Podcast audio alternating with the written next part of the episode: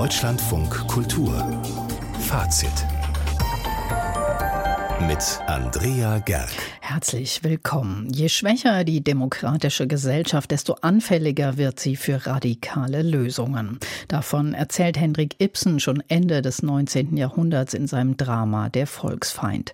Heute hat das Stück in einer Bearbeitung am Nationaltheater Mannheim Premiere und wie es war, darum geht's gleich. Die Kunst des Unfertigen beherrscht der österreichische Comicstar Nikolaus Mahler meisterhaft. Gerade hat er eine Ausstellung eröffnet und er stellt sein neues Buch vor und hat sich auch noch Zeit genommen, auch uns zu besuchen. Und wir betrachten Todeszellen, Operationssäle und Beauty-Salons durch die Augen der amerikanischen Fotografin Lucinda Devlin, die gerade in Köln eine Ausstellung hat. Wirtschaftlicher Aufschwung um fast jeden Preis oder Recht und Ordnung, Gesundheit und Wahrheit. Darum wird gestritten in Hendrik Ibsens Meisterwerk Ein Volksfeind.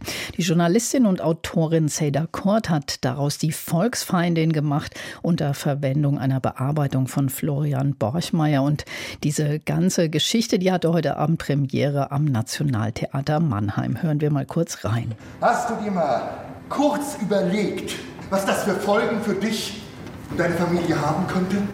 Okay. Worüber reden wir hier gerade?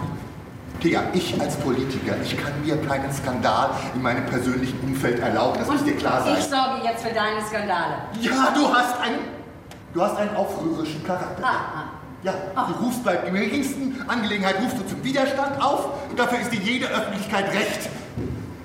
Kannst du vielleicht einmal etwas für mich tun? Du hast völlig vergessen, völlig vergessen, wem du diesen Posten zu verdanken hast. Ganz schön was los in die Volksfeindin. Heute Abend war Premiere am Nationaltheater Mannheim. Zugesehen für uns hat Marie-Dominik Wetzel. Das sind ja ganz schön viele Themen in diesem Stück. Es geht, ich habe es schon gesagt, um Gesundheit, aber auch um Profit, um Aufschwung, um Wahrheit. Also lauter aktuelle Themen. Haben Sie denn auch ein aktuelles Stück heute gesehen? Ja, durchaus. Also man muss ja sagen, erschreckend aktuell. 150 Jahre ist das Stück jetzt alt und viele Mechanismen sind immer noch die gleichen. Also der Kampf von in dem Fall Dr. Thea Stockmann, nicht Thomas Stockmann, die ist ja weiblich besetzt, die Hauptrolle, eben ihr Kampf ähm, für Wahrheit, ähm, dazu einzustehen, zu sagen, dieses Badewasser des Kurbades ist verseucht. Das kann man natürlich nicht hinnehmen. Doch was passiert, wenn man das publik macht? Die Badegäste bleiben aus, die Gemeinde geht pleite. Ähm, ihr Ruf ist natürlich in der Gemeinde damit auch. Sie wird dazu ähm, zur Nestbeschmutzerin sozusagen und diese ganze Maschinerie kommt in Gang und das sind natürlich Fragen, ja, wie weit ist man bereit für seine Überzeugung zu gehen? Was ist mit der Zivilcourage? Wie unbequem sind unbequeme Wahrheiten und wer steht dann noch zu einem, wer kippt um? Das sind natürlich alles ganz, ja, ganz aktuelle Fragen. Und wenn man sich auch überlegt, ähm, inwieweit natürlich ja, wir alle auch bereit sind. In dem Fall geht es ja um Keime im Badewasser, aber natürlich kann man das auch übertragen auf die Verschmutzung der Meere oder auf die ganze Klimakrise. Und ja, dann ist die Frage, alle wissen die Gründe, alle kennen die Gefahren und kaum etwas passiert. Und es ist zuerst mal teuer, was zu ändern und alle müssen sich einschränken. Wer will schon auf Reisen verzichten oder ein Windrad im Vorgarten? Also wer riskiert für seinen Job, für seine Überzeugungen? Das sind ja alles ähm, top aktuelle Themen. Unbedingt, aber jetzt steckt steckte ja da in diesem Ibsen, das war ja nicht Ibsen pur, sondern da waren auch noch Texte von Seda Kurt drin. Das ist eine Autorin und Journalistin, die aus einer queer-feministischen Perspektive schreibt. Was ist denn dabei rausgekommen aus dieser Mischung? Ja, also es sind vor allen Dingen mehrere Monologe, die sie beigesteuert hat, in denen sie Statements zur Weltlage ähm, sozusagen der Hauptfigur Thea Stockmann in den Mund legt. Und ja, mal wirken die eher wie so direkte oder was heißt wirken, sind eher direkte Publikumsansprachen, arten dann auch mal in Publikumsbeschimpfungen aus und manchmal sind es eher so leisere innere Monologe, wo man sich selber eben auch hinterfragt in dem, was man da tagtäglich tut angesichts der großen Krisen in der Welt. Also queer feministisch, es wurde dann auch so ins Programmheft geschrieben, dass es jetzt in dem Fall aber nicht so ähm, im Vordergrund, sondern es geht vor allen Dingen so um eine aktivistische Position. Also wachrütteln, ähm, Leute, tut was und warum, warum schaffen wir es nicht, irgendwie angesichts dieser Krisen wirklich ins Handeln zu kommen? Und, und fügt sich das denn zusammen mit dem Ibsen-Text? Ja, also durch diese Monologe, wie gesagt, wenn dann die Hauptfigur einfach auch mal vorne an die Rampe kommt oder in Videoeinblendungen hinten auf der Hinterwand ähm, zu sehen ist und eben diese Monologe mal mehr zu sich, mal mehr zum Publikum spricht, dann sind das schon eben Überlegungen und Anteile, die dann eben zeigen, wie heutig das ist ne? und wie leicht sich das auf die heutige Situation übertragen lassen. Es, ich hatte zuerst so das Gefühl, oh, vielleicht fällt es ein bisschen raus und bricht jedes Mal so den Handlungsbogen. Aber dadurch, dass es irgendwie gut eingefügt wird und die Hauptfigur eben auch sehr präsent ist, ähm, also das macht Maria Munkant wirklich ganz toll, ähm, ja, gibt das keine Brüche. Er gibt dann doch ein, ein großes Ganzes und sorgt natürlich eben dafür, dadurch für noch mehr Aktualität. Wo spielt denn das Ganze überhaupt? Wie sieht es denn auf der Bühne aus oder wohin hat Katrin Plöttner diesen Kurort versetzt? Ja, also das ist ganz zeitlos, aber schon im Heute, das weiß man. Es ist eine wunderschöne Bühne von Bettina Pommer, die ist wirklich ganz toll. Da sind lauter so ähm, ja, Dächer letztendlich, also Holzdächer, Hausdächer, ähm, die so verschachtelt ähm, wie so eine Dächerlandschaft eben aufgebaut sind und darüber balancieren die Figuren, rutschen natürlich auch ab, versuchen Halt zu finden, verschwinden aber auch mal in den Dachlupen, tauchen dann woanders wieder auf. Also es ist eine tolle Spielwiese. Andererseits natürlich immer ein sehr kippeliger, schiefer Boden, auf dem man sich da, schwieriges Terrain, auf dem man sich da bewegt. Und das ähm, sorgt, also in dem Fall ist wirklich das Bühnenbild richtig ein Mitspieler. Also ich glaube, vieles von dem Drive, ähm, ja, ist auch wirklich diesem tollen Bühnenbild geschuldet, muss man sagen. Und dass da aus dem Volksfeind die Volksfeindin gemacht wurde, denn die Hauptfigur, Sie haben es ja schon gesagt, ist nicht mehr Dr. Thomas Stöckmann, sondern eine Dr. Thea Stockmann. Bringt das wirklich das Stück voran, dieser Geschlechtertausch? Ja, man muss sagen, der Geschlechtertausch bringt ja nicht nur Gutes für die Frauen. Also in den Nebenrollen sorgt es dann mal dafür, dass hier Frauen auch mal die opportunistische Chefredakteurin spielen müssen und oder die profitgeile Fabrikbesitzerin. Aber in der Hauptrolle, ja, die ist weiblich besetzt, aber das ändert gar nicht so viel. Also klar, dieser Geschwisterstreit zwischen eben äh, Thea Stockmann und ihrem Bruder, der dann eben so für die Stadtgesellschaft steht und ähm, Kurbad-Vorsitzender äh, sozusagen ist, der Geschäftsführer. Dieser Streit bekommt zwischen Schwester und Bruder vielleicht noch, kommt vielleicht ein bisschen anders rüber, als wenn es jetzt zwei Männer wären. Der Bruder neidet vielleicht der Schwester auch den Erfolg noch mehr. Und in der Beziehung von Thea mit ihrem Mann Karl, ja, das ist sie eben jetzt die Hauptverdienerin und er arbeitet halbtags und versorgt die Kinder. Das Kind schläft aber praktischerweise irgendwie die ganze, das ganze Stück über und er trägt immer nur das Stofftier rum. Und naja, also das Einzige, was ich jetzt sagen würde, was wirklich ganz anders oder neu war, neu war, ich glaube, ich habe zum ersten Mal auf einer Theaterbühne eine Milchpumpe gesehen, ähm, denn Thea pumpt ihre Milch ab. Also jetzt gibt es im Fundus des Nationaltheaters Mannheim eine neue Requisite. Auch mal was ganz anderes. Marie-Dominik Wetzel über die Premiere von Die Volksfeindin nach Ibsens Drama mit Texten von Seda Kurt. Zu sehen im alten Kino Franklin in Mannheim und das nächste Mal am 18. März. Er hat Proust, Kafka und Joyce als Comic erzählt, genau wie sämtliche Filme von Romy Schneider. Der Zeichner und Illustrator Nikolaus Mahler war der erste Autor, der ein Comic im Surkamp Verlag veröffentlicht hat. Das war damals Alte Meister von seinem Landsmann Thomas Bernhard. Spätestens seitdem ist Nikolaus Mahler ein Star seiner Zunft und er ist in den Literaturhäusern ein gern gesehener Gast. Gerade eben hat er eine Ausstellung mit seinen Arbeiten und Arbeitsmaterialien im Literaturhaus Literaturhaus Leipzig eröffnet und heute Abend hat er sein neues Buch in Berlin präsentiert und uns vorher einen Besuch abgestattet. Herzlich willkommen, Nicolas Mahler. Akiro Kurosawa und der meditierende Frosch heißt ihr neues Buch, obwohl der japanische Filmregisseur gar nicht darin vorkommt. Vielmehr geht es mit dem österreichischen Dramatiker Franz Grillparzer los. Der hat da eine Schaffenskrise und träumt davon, ein Buch gar nicht mehr schreiben zu müssen. Spricht denn Grillparzer da auch eine Serie Sehnsucht von Ihnen aus? Comiczeichnen ist ja eine sehr langwierige Tätigkeit. Also selbst bei meinem Stil dauert sehr lang. Man muss ja trotzdem zuerst einmal das Buch schreiben. Und dann ist man aber noch nicht fertig und dann muss man es zeichnen auch noch. Und meine Idealvorstellung ist ja sehr ähnlich der vom Grillparzer, dass ich, sobald ich weiß, worum es geht, es einfach durch Gedankenkraft aufs Blatt projizieren kann. Aber das ist noch wär, nicht gelungen. Ist mir noch nicht, ich habe es auch noch nicht wirklich probiert, aber ich glaube, es ist aussichtslos.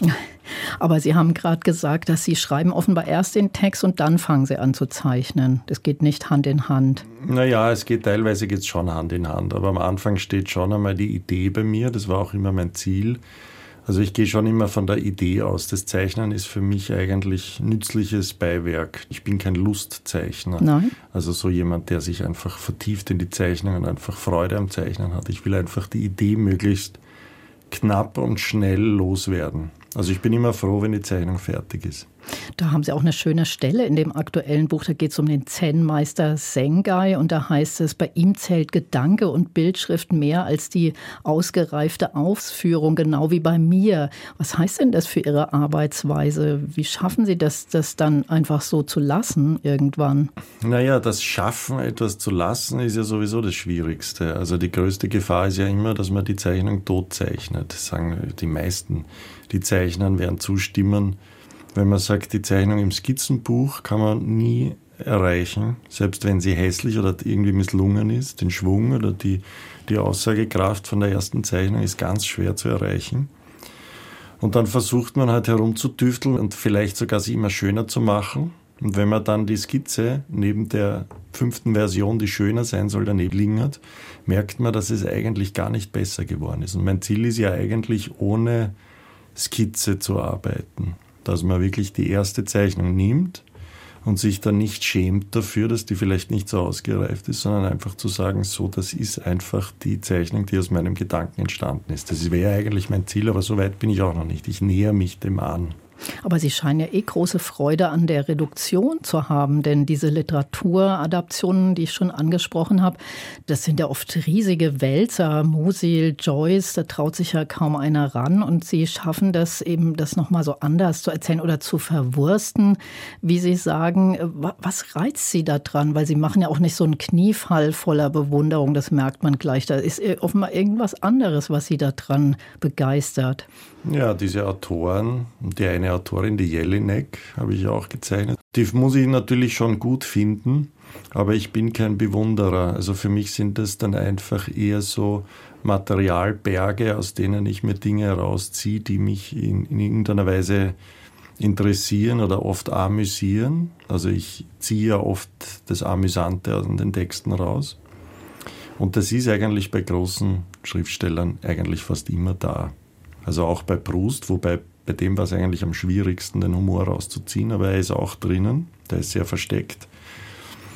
Und ähm, ich will ja keine Nacherzählung machen, sondern eigentlich, man könnte so sagen, dass ich mir das perfekte Buch draus bastel. Und die Österreicher scheinen sehr besonders zu reizen. Was ich verstehen kann, war, was mögen Sie so an Jelinek, Artmann und vor allem Thomas Bernhard? Den haben Sie sich ja schon viermal, glaube ich, vorgeknöpft. Ja, natürlich bei jedem was anderes. Beim Bernhard ist natürlich der Humor ganz zwingend und dann ist natürlich für eine gezeichnete Version ideal, dass Bernhard nichts beschreibt. Das heißt, er beschreibt ja nur Innenwelten und da kann man als Zeichner jederzeit Bilder dazugeben, die den Text nicht verdoppeln. Das ist ganz wichtig bei so einer Adaption, weil es ist sinnlos, wenn man jetzt zum Beispiel den Text hätte, eine Möwe fliegt am Fenster vorbei, darunter eine Möwe, die am Fenster vorbei fliegt, zu zeichnen, ist sinnlos. Ne? Und jetzt sind Sie ja so ein Liebling des Literaturbetriebs, sind dauernd in Literaturhäusern zu Gast und machen sich aber auch ganz schön drüber lustig über diese Betriebsamkeit. Wie ist es, wenn Sie zurückschauen auf Ihre Anfänge, von denen Sie jetzt in dem Buch ja auch erzählen und dann eben Ihr erstes Comic damals bei Surkamp zum Beispiel, das war ja wirklich wow, gab es ja sowas gar nicht. Was hat sich in der Zeit verändert? Naja, schon viel. Man muss sich vorstellen, das erste Comic bei Surkamp, Alte Meister, vor zehn Jahren circa, das war mein 38. Buch. Und davor war ja die Wahrnehmung, also zumindest würde ich immer sagen, die ersten 20 sind gar nicht wahrgenommen worden. Dann war es in so Comic-Spezialistenkreisen. Und dann war es auf einmal in den Literaturhäusern. Das hat natürlich zur Folge, dass man den Literaturbetrieb nicht so richtig ernst nehmen kann, weil man nicht so, ich glaube, wenn man das erste Buch schreibt und sofort in Literaturhäusern eingeladen ist, hat man ein anderes Bild, als wenn man schon 37 hinter sich hat, die äh, wenig Anklang gefunden haben. Das heißt, ich habe schon eine gesunde Distanz und mache mich natürlich schon lustig. Bin aber drauf gekommen, dass man das eigentlich gut kann, weil dann egal, über wen man sich lustig macht, man glaubt dann immer, ui, der Literaturbetrieb wird jetzt sauer sein. Es ist aber gar nicht so, weil den Literaturbetrieb gibt es ja gar nicht. Es gibt einzelne Personen, die in dem arbeiten und die denken sich dann, ja genau, die anderen sind so. Sie kommen ja gerade aus Leipzig hier zu uns. Äh, da haben Sie eine Ausstellung im Literaturhaus ähm, zusammengestellt und eröffnet. Was gibt es denn da zu sehen? Naja, Literaturhausausstellungen mit Comics ist natürlich relativ schwierig, weil Comics sind ja Sequenzen. Das heißt, man nimmt ja dann in der Ausstellung immer nur ein Bild wahr. Das heißt, ich habe da jetzt zwar schon Originale ausgestellt, damit man sieht, wie, wie ich arbeite einfach, aber auch sehr viel Skizzenbücher, Objekte, Arbeitsmaterialien. Also es ist schon auch so ein Werkstatt-Einblick, kann man sagen, weil ich denke mal, das ist schon ganz interessant zu sehen. Wenn man sich gar nicht damit äh, beschäftigt, hat man ja wahrscheinlich gar keine Ahnung, wie so ein Buch entsteht. Und das gibt, glaube ich, schon ein bisschen einen Einblick, dass ich zum Beispiel sehr analog immer noch arbeite auf Papier.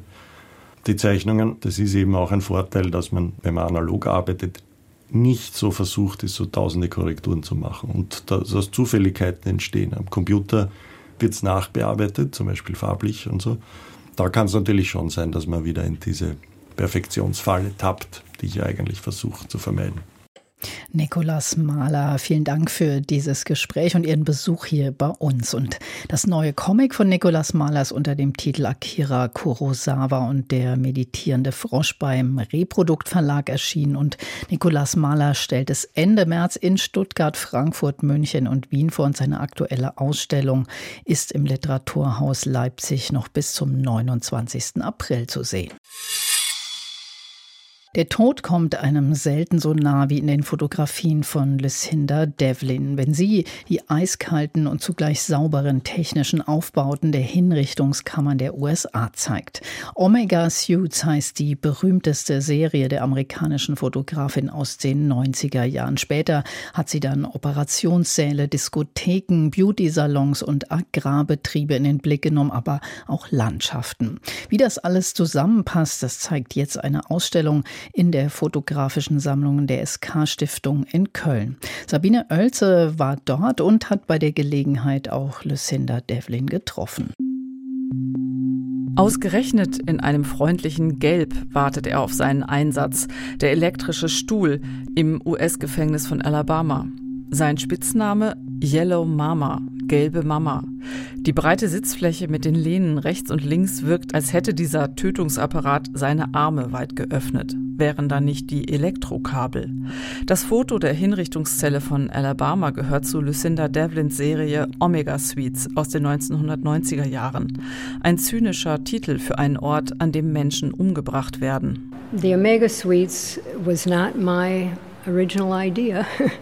In Colorado, Omega Suites geht nicht auf mich zurück. In Colorado heißen so die Hinrichtungskammern und die Arrestzellen für Todeskandidaten Omega Suites. Ich war fassungslos, als ich das hörte. Ich konnte es nicht glauben. Ich wusste sofort, dass das der Titel der Serie sein müsste. Omega Suites. Zur Serie gehören Fotos von elektrischen Stühlen, Injektionstischen, Gaskammern und galgenartigen Hängeständern. Vier der fünf gängigen Hinrichtungsmethoden der USA. Eine ausgeklügelte Maschinerie des Tötens, die ihre eigenen Apparaturen hervorbringt. Lucinda Devlins Blick ist distanziert, nüchtern und gerade deswegen fällt jedes Detail ins Auge. Die Gaskammer in Nevada sieht auf den ersten Blick aus wie eine Schiffskabine. Die elektrischen Stühle erinnern an Entwürfe der niederländischen Destyle-Gruppe. Menschen sind auf den Fotografien nicht zu sehen, und doch handeln sie nur von ihnen von Menschen, die töten, sich solche bestialischen Apparaturen ausdenken und von Menschen, die dabei sterben. I think it was ultimately maybe 23 states ich habe in 23 von 36 Staaten, in denen es Hinrichtungen gibt, fotografiert. Ich wollte auch die anderen fotografieren, aber ich wurde abgewiesen. Kalifornien und Florida zum Beispiel ließen mich nicht rein. Zurzeit sind es noch 27 Staaten, die hinrichten. Es sind also weniger geworden. In den 90ern war die Zeit mit den meisten Hinrichtungen.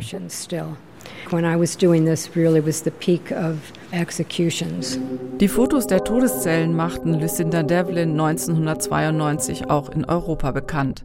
Dann folgt die Einladung zur Biennale in Venedig. Aber es gibt auch ein Vor und ein Nach den Omega Suites. Zum ersten Mal in Deutschland zeigt die fotografische Sammlung der SK Stiftung in Köln das komplette Werk der 75-Jährigen und zeichnet mit mehr als 100 Fotografien die Entwicklung der New Color Fotografin nach. Farbfotografie galt in den 1970ern noch als kommerzielle Auftragsarbeit. Photographers had been working in color, non-commercial, but Damals gab es Fotografen, die in Farbe und trotzdem nicht kommerziell arbeiteten. Aber erst mit der Ausstellung des berühmten Fotografen William Eggleston im Museum of Modern Art mit Farbfotos wurde es salonfähig. Denn wenn das Museum of Modern Art diese Aufnahmen in Farbe als Kunst ausstellt, muss es ja Kunst sein. So setzte sich das durch. Ich habe dann 1976 mit der Farbfotografie begonnen. Exploration in color. Die Farben springen ins Auge. Schwülstiges Rot hat die Velourtapete in einer Striptease-Bar. Schummriges Rotbraun dominiert das Ambiente einer Diskothek. Pleasure Dome, Vergnügungstempel heißt diese frühe Serie. Ein Blick in die White Trash Kultur der USA. Es folgen Aufnahmen wie die Corporal Arenas. Diese Bühnen des Körpers erzählen von sterilen Operationssälen in Pathologien, Krankenhäusern, Kurkliniken, auch in Deutschland. Kontrolle und Kontrollverlust, so scheint es, liegen nah beieinander. Gabriele Konrad Scholl, Direktorin der SK Stiftung Kultur. Diese Ausstellung gibt Anstoß dazu, darüber nachzudenken, wo wir leben, wie wir diesen Lebensraum eben auch gestalten, wie wir Einfluss nehmen, wie wir ganz grundsätzlich mit der Kreatur umgehen, nicht nur mit dem Menschen, sondern auch mit dem Tier, denn auch dazu gibt es eine Serie, die sogenannten Habitats, wo sie dann eben in Zoogehegen zum Beispiel fotografiert hat. Lucinda Devlins Fotos fangen die Menschen ein, ohne sie zu zeigen. Was alle neuen Serien verbindet? Es handelt sich um Orte auf den Fotografien, denen man lieber fernbleiben möchte. Und das, obwohl man sich beim Betrachten kaum von ihnen losreißen kann. Deutschlandfunk Kultur Kulturnachrichten Heute mit Christian Riedel. Der Facebook-Mutterkonzern Meta arbeitet nach eigenen Angaben an einer neuen Online-Plattform, die eine Alternative zum in die Kritik geratenen Kurzbotschaftendienst Twitter bieten könnte. Man sondiere ein eigenständiges, dezentralisiertes soziales Netzwerk für das Teilen von Textupdates, erklärte das US-Unternehmen. Seit Multimilliardär Elon Musk im Oktober Twitter gekauft hat, leidet die Plattform unter Ausfällen und dem Verlust von Werbekunden. Grund ist die mangelnde Moderation der geteilten Inhalte. Bisher gibt es aber keine ernstzunehmende Alternative zu Twitter. Daher kommunizieren Politiker, Prominente und Unternehmen aus aller Welt weiter über die Plattform. Die Nutzung der Video-App TikTok wird nun auch belgischen Regierungsmitarbeitern auf ihren Diensthandys untersagt. Belgiens Premierminister De Croo warnte vor Naivität und sagte zur Begründung, TikTok sei ein chinesisches Unternehmen, das derzeit zur Zusammenarbeit mit den chinesischen Geheimdiensten gezwungen sei. Das Verbot gilt zunächst für sechs Monate und soll dann gegebenenfalls verlängert werden. Vergangene Woche hatten schon die EU-Kommission und das EU-Parlament die App auf Diensthandys untersagt, ebenso das dänische Parlament und die kanadische Regierung. In den USA, wo TikTok besonders beliebt ist, wird an einem kompletten Verbot gearbeitet.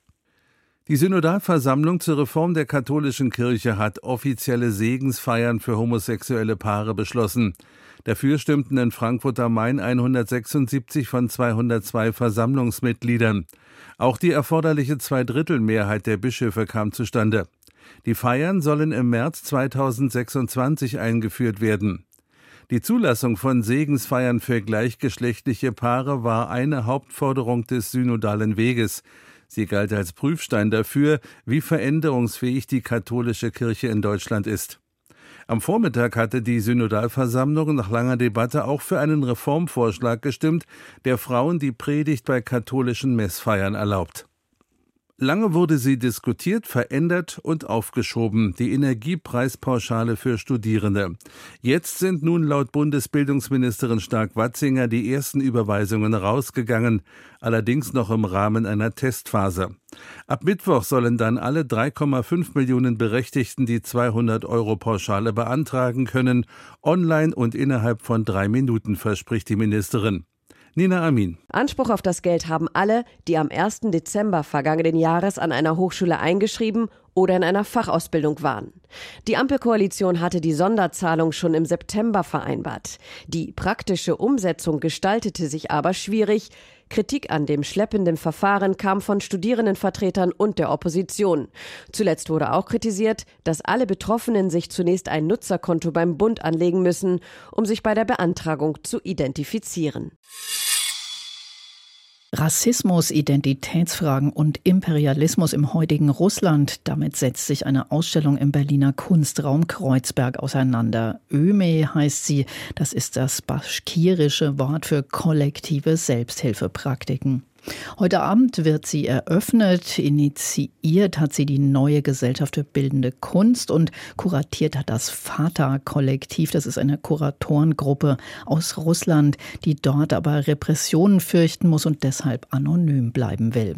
Denn schon allein öffentlich über Dekolonisierung zu sprechen, das kann zu Verhaftungen und Gefängnisstrafen führen, sagen sie. Die Ausstellung will Raum für künstlerische Formen des antikolonialen Widerstands bieten denn das Kollektiv sagt, das sei viel zu wenig bekannt, was es für Rassismus gegen nicht weiße Russen gibt. Man weiß auch zu wenig über Kolonialismus und Imperialismus im heutigen Russland und in der ehemaligen UdSSR. Und vor allem stünde das alles in Verbindung mit dem Krieg gegen die Ukraine. Unsere Kunstkritikerin Laura Ewert hat sich diese Ausstellung angesehen und auch mit einem Mitglied des Kuratorinnenkollektivs gesprochen. Frau Ewert, was haben Sie denn in der Ausstellung überhaupt gesehen? Also es sind über 30 Arbeiten zu sehen, Installationen, Videoarbeiten, Malerei, Comics, Collagen.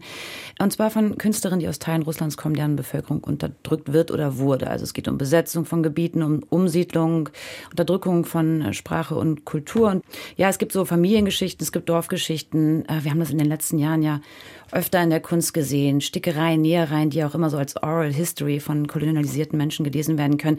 Archive, also hergestellt von Frauen. Und wir lernen in einem Computerspiel etwas über Rassismuserfahrung von Künstlerinnen aus Baschkortostan oder Kalmykien. Ein digitales Video erzählt über das Volk der Komi und die Zwangschristianisierung.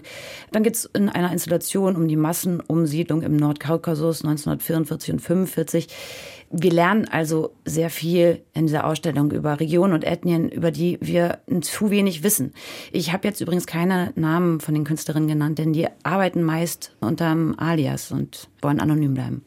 Und ja, der Krieg in der Ukraine ist auch immer wieder Thema und deswegen bin ich auch auf diese Ausstellung aufmerksam geworden, denn es gab etwas in der Ankündigung, was mich und auch Kolleginnen und Kollegen ein bisschen irritiert hat. Und zwar hieß es dort in der Ankündigung, es sei ethisch und politisch unangemessen, Arbeiten von Künstlerinnen aus Russland und der Ukraine in derselben Ausstellung zu zeigen. Das ist verständlich, dass Sie das irritiert hat. Haben Sie denn eine Erklärung bekommen? Wie argumentiert denn die Gruppe? Was ist denn da in deren Augen unangemessen daran? Das habe ich versucht zu fragen und ich glaube, die Antwort ist so komplex, dass sich das Mitglied des Kuratorinnen-Teams so ein bisschen schwer getan hat mit einer kurzen Antwort. Also, was mir gesagt wurde, ist, dass es Feedbackrunden gab mit Menschen aus der Ukraine, die gesagt haben, das sei nicht angemessen. Nach einem Warum gibt es aber irgendwie keine schnelle Antwort. Es wird ein Begleitprogramm geben am 25. und 26. März in anderen Räumen, wo auch die ukrainische Geschichte und die Kolonisierungserfahrung von Ukrainerinnen thematisiert werden ich habe gedacht, es sei so ein bisschen vielleicht ein einfacher Weg, damit umzugehen, dass die Kuratorinnen hier ja Nebenkriegsschauplätze, wenn man das so sagen kann, aufmachen, was ja genauso gegen sie verwendet werden kann. Ja, der Krieg ist sozusagen in diese Kunst hereingebrochen. Dieses Kuratorinnenkollektiv hat sich vor dem Krieg kennengelernt und dieser Krieg ist in dieser Kunst mit all seinen komplizierten Fragen und äh, man muss zumindest zugutehalten, dass wir hier lernen, dass es eben nicht das russische Volk gibt und nicht den Aggressor, sondern dass die Geschichte komplex ist und dass Pässe und Nationalitäten dann noch nichts über den Einzelnen aussagen. Wo sehen Sie denn da Schwierigkeiten dann in dieser kuratorischen Entscheidung? Ja, ich habe mich gefragt, ob Kunst nicht auch die Möglichkeit bieten sollte, dass Identität eben nicht nur über Herkunft erzählt wird, dass Nationalität vielleicht in der Kunst auch abgelegt werden kann oder sollte. Ich habe das auch ein bisschen gelesen als Feigheit vor der Komplexität des Themas. Aber eigentlich erzählt uns das auch sehr viel über unseren Umgang mit Kunst und Politik in der Kunst. Ich habe die Kuratorin gefragt, wie das ist, ob sie denkt, dass Kunstwerke eigentlich auch eine Nationalität oder einen Pass haben. Uh, ich würde sagen, wenn die Künstler zur Klasse der Kolonisatoren gehören, hat Kunst eine nationale Identität. Aber wenn sie aus einem kolonialisierten Land stammen, dann sollte man das nuancierter betrachten. Nationen sind ein sehr koloniales Konstrukt und eine Nation wird auf nationalistischen Gefühlen und dem patriarchalen Missbrauch von Frauen, nicht-binären Menschen, LGBTQ-Menschen aufgebaut. Ich würde also nicht sagen, dass ich in diesem Sinne mit Begriffen wie nationale Identität arbeite. Aber wir als Volk der Russen sollten unsere Verantwortung für den ukrainischen Krieg anerkennen, weil wir mehr tun sollten, um ihn zu stoppen, uns gegen das Regime wehren. Aber wir machen das nicht, bedauerlicherweise. Wie schätzen Sie denn das ein, was wir da gerade gehört haben? Was bedeutet das denn auch für die Kunst, die da zu sehen ist? Ich glaube, das bedeutet vor allen Dingen was für die Kunst generell. Ich finde es sehr interessant, dass ich darüber gestolpert bin oder dass es mich getriggert hat, wie man so schön sagt. Denn es zeigt so ein bisschen auch, wie sich diese Grenze zwischen Aktivismus und Kunst verschoben hat, was ja erstmal nichts Schlechtes ist. Ich würde sagen, dass Künstlerinnen und Künstler ja vielleicht sogar journalistische Praxen anwenden. Ja, Kunst ist ein Mittel, um Geschichten zu erzählen, um Recherchiertes aufzuarbeiten, um Wissen zu vermitteln. Und das haben wir auf der Dokumenta gesehen, auf den Biennalen, viele Videoarbeiten, die wir wir oft in aktuellen Ausstellungen sehen, zeigen das auch. Aber das führt auch eben zu etwas, dass man in so eine Ausstellung geht, den Begleittext liest und eigentlich Antworten erwartet. Wir suchen politische Botschaften in den Bildern, in den Kuratorinnen-Teams, in den Ankündigungen. Wir wollen die vielleicht sogar auch manchmal reinlesen. Und wir bewerten Ausstellungen auch ganz anders. Und da wird es eben kompliziert. Wir erwarten halt dann Antworten, Stellungnahmen von solchen Kollektiven. Und das ist schwierig, aber da wird es dann auch interessant, weil man eben jetzt in dieser Ausstellung zum Beispiel auch über Herkunft eben als Identifikationsmerkmal nachdenken kann. Und die Macherinnen kommen aus der dekolonialen Bewegung, wenn man das so sagen kann. Die studieren teilweise auch zu dem Thema. Und ich würde sagen, aus diesem Hintergrund haben die eben auch Praxen übernommen. Und man sieht es auch zum Beispiel in der Ankündigung, da wird Russland oder Russisch wird immer klein geschrieben. Und da habe ich gedacht, Himmel, Herrgott, was ist denn das für ein Quatsch? Also muss man jetzt irgendwie Russland klein machen, um irgendwie Stellung zu beziehen? Die schreiben dazu auch, man würde das aus Solidarität mit dem ukrainischen Volk tun. Und das ist natürlich auf eine Art merkwürdig. Und auch deswegen habe ich die Vertreterin des Kollektivs gefragt, woher das überhaupt kommt, ob das einen Hintergrund hat. A lot of Ukrainian media write Russia not Viele ukrainische Medien schreiben Russland oder Russisch nicht groß und auch in der dekolonialen Theorie schreiben einige Autoren indigene Völker groß, aber etwa das Wort Europa nicht.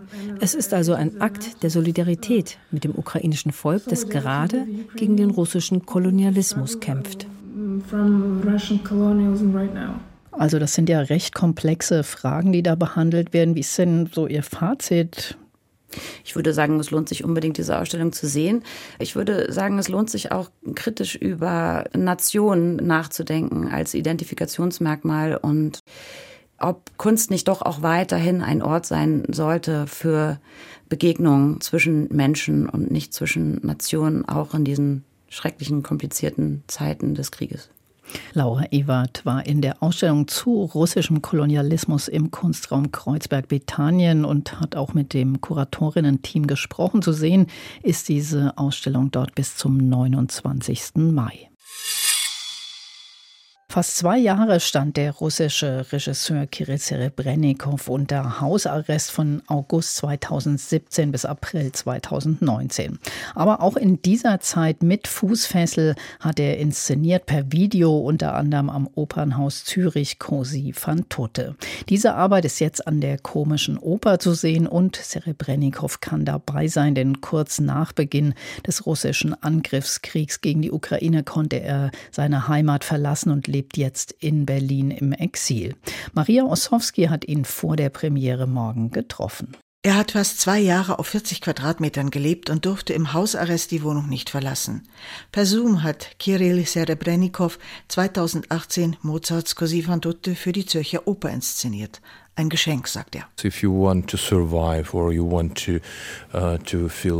wenn du überleben willst oder dich lebendig fühlen willst, wenn du dich erholen willst oder dich heilen willst, dann höre Mozart.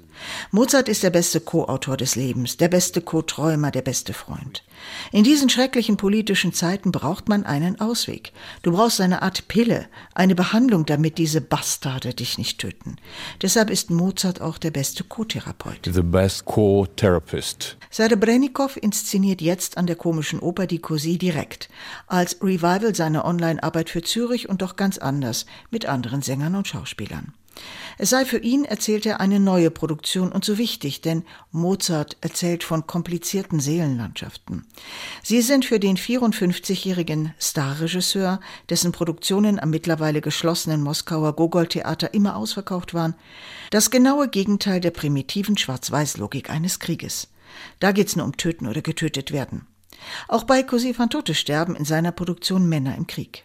Serebrennikov lebt in Berlin. Auf die Frage, worin er den Unterschied zwischen der deutschen und der russischen Gesellschaft sieht, antwortet er, die Deutschen hätten begriffen, dass Krieg Selbstmord ist und eine Gesellschaft total zerstören kann. und die Menschen in Russland sind groß geworden mit der ständigen Erinnerung an den Sieg im Zweiten Weltkrieg. Schon als Kinder haben wir ständig über den Sieg gesprochen. Sieg, Sieg, Sieg. Und deswegen denken sie dort, dass Krieg am Ende Sieg bedeuten kann. Meiner Meinung nach kann man doch nicht den Begriff Sieg benutzen, wenn 20 Millionen Russen im Zweiten Weltkrieg getötet wurden. Das ist kein Sieg. Das ist die blutige Hölle, ein Massaker. Aber die offizielle Propaganda nutzt die Ergebnisse des Zweiten Weltkrieges als Grundlage für die Einstellung, Krieg ist nicht schlecht. Und dann wächst der Nationalstolz. Feeling for the nation. Serebrennikows Produktionen an verschiedenen Theatern in Russland laufen weiter. Aber sein Name als Regisseur ist überall getilgt. Er lebt wie viele verfolgte russische Künstler in Deutschland und sieht hier trotz mancher Widrigkeiten auch das Positive. For all of us, it's huge. Das Leben hier ist für uns alle eine riesige Herausforderung. Die deutsche Gesellschaft ist recht kompliziert. Wir müssen nicht nur die Sprache lernen, sondern auch, wie alles funktioniert, vor allem diese schreckliche Bürokratie. Wie überlebt man das? Zuallererst haben wir hier eine unglaubliche Gastfreundschaft erlebt. Eine Willkommensmentalität toll. Wir fühlen uns hier nicht wie Aliens oder Leute, die nicht willkommen sind. You're like aliens or people who, who are not. Der Regisseur stammt aus Rostov am Don im Süden Russlands. Dort lebt sein 90-jähriger Vater, mit dem er täglich per Video verbunden ist. Rostov am Don liegt nah an Donetsk. Der Vater wohnt also nicht weit von der Frontlinie entfernt. Yeah, we're keeping in touch.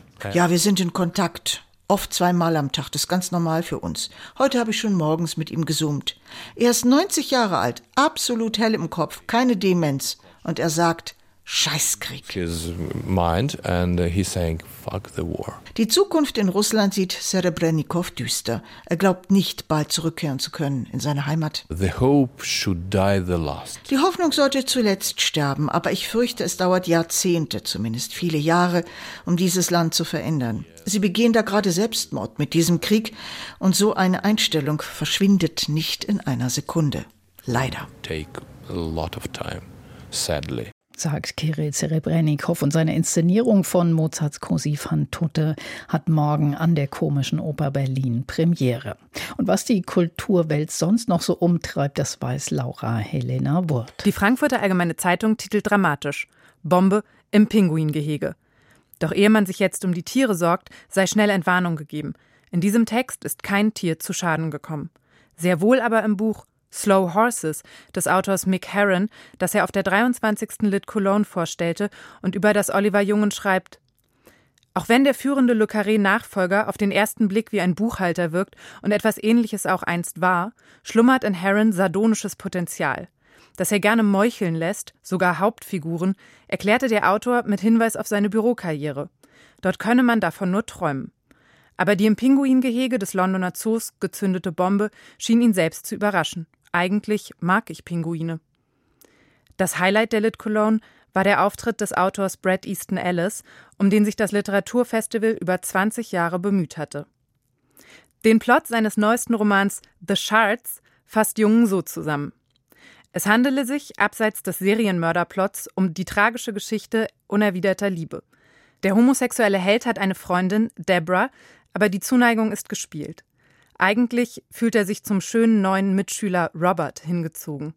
Dem Autor selbst fällt auf, dass das nach Seifenoper klingt. Das alles seien aber nun einmal seine eigenen Highschool-Erfahrungen, betont er, geschrieben nur für sich selbst. Das Fazit, das Jungen zur diesjährigen Lit Cologne zieht, liest sich jedenfalls recht dramatisch. Literatur verhält sich zur Realität wie ein charismatischer Serienmörder. Das ist auf dieser triumphal zurückgekehrten Lit Cologne fast so beeindruckend wie ein ganzes Jahr Karneval.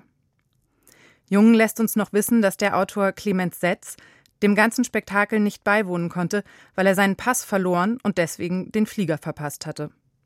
Da hat er wohl einiges verpasst, denn Cornelius Polmer verkündet in der Süddeutschen Zeitung, die Lit Cologne ist das Rock am Ring der Literatur. Wie das aussieht, wenn Literatur zum Rockfestival wird, beschreibt Polmer am Beispiel des bereits erwähnten Auftritts von Brad Easton Ellis in der Kölner Kulturkirche. Fast 400 Menschen drängeln sich erheblich aufgekratzt in den Kirchenbänken, um diese Rückkehr zu erleben und wie diese sich für das Publikum dann anfühlt, bringt am besten die aus Bremen angereiste Sitznachbarin auf den Punkt, als es ihr bei Erscheinen des Autors auf der Bühne mehr entfährt, als dass sie es kontrolliert sprechen würde. Oh mein Gott. Ob dieser Auftritt für Brad Easton Ellis Beruf war oder Leben, das wissen wir nicht. Aber wir lernen von Birgit Schmidt, die in der Neuen Zürcher Zeitung schreibt, dass es die Künstler sind, die Leben und Beruf zu einem Gesamtkunstwerk verflechten. Schmidt ereifert sich in ihrem Text über die Forderung einer jüngeren Generation nach Work-Life-Balance und schreibt, das Interesse an einem Job zu wecken scheint nur noch möglich, wenn extra erwähnt wird, dass die Pausen vom Job genauso zum Stellenprofil gehören. Sie schreibt weiter, der Begriff impliziere, dass das Leben eine positive Erfahrung sei, die der Einzelne der Arbeit vorziehe. Man möchte Frau Schmidt jetzt nicht enttäuschen, aber genau das ist wohl bei den meisten Menschen der Fall, was ja erst dazu führt, dass so viele mehr von dieser Work-Life-Balance fordern. Das wiederum bringt uns zu dem, was wir Frau Schmidt gern zurufen würden, nämlich Lass los. So betitelt die Süddeutsche Zeitung einen Text von Jakob Piazza zum neuen Album von Miley Cyrus. Er findet für den Song Flowers der amerikanischen Sängerin folgende interessanten Worte. Famose Bassline, toller Drum Groove, Four to the Floor treiben, aber auch synkopenfrech. Dem gesamten neuen Album mit dem Titel Endless Summer Vacation attestiert er hingegen leichte Spuren von Country-Staub, Soul-Schwurf und Taylor Swift Glitzerpop-Reminiszenzen. Aber allem wohnt auch immer ein Hauch von Drei-Wetter-Taft inne. Wir beenden diese Kulturpresseschau mit einer großen Wahrheit, die uns ebenfalls die Süddeutsche Zeitung schenkt. Alles hat seine Zeit. Laura Helena Wort war das mit dem Blick in die Feuilletons. Eine gute Nacht wünscht Andrea Gerg.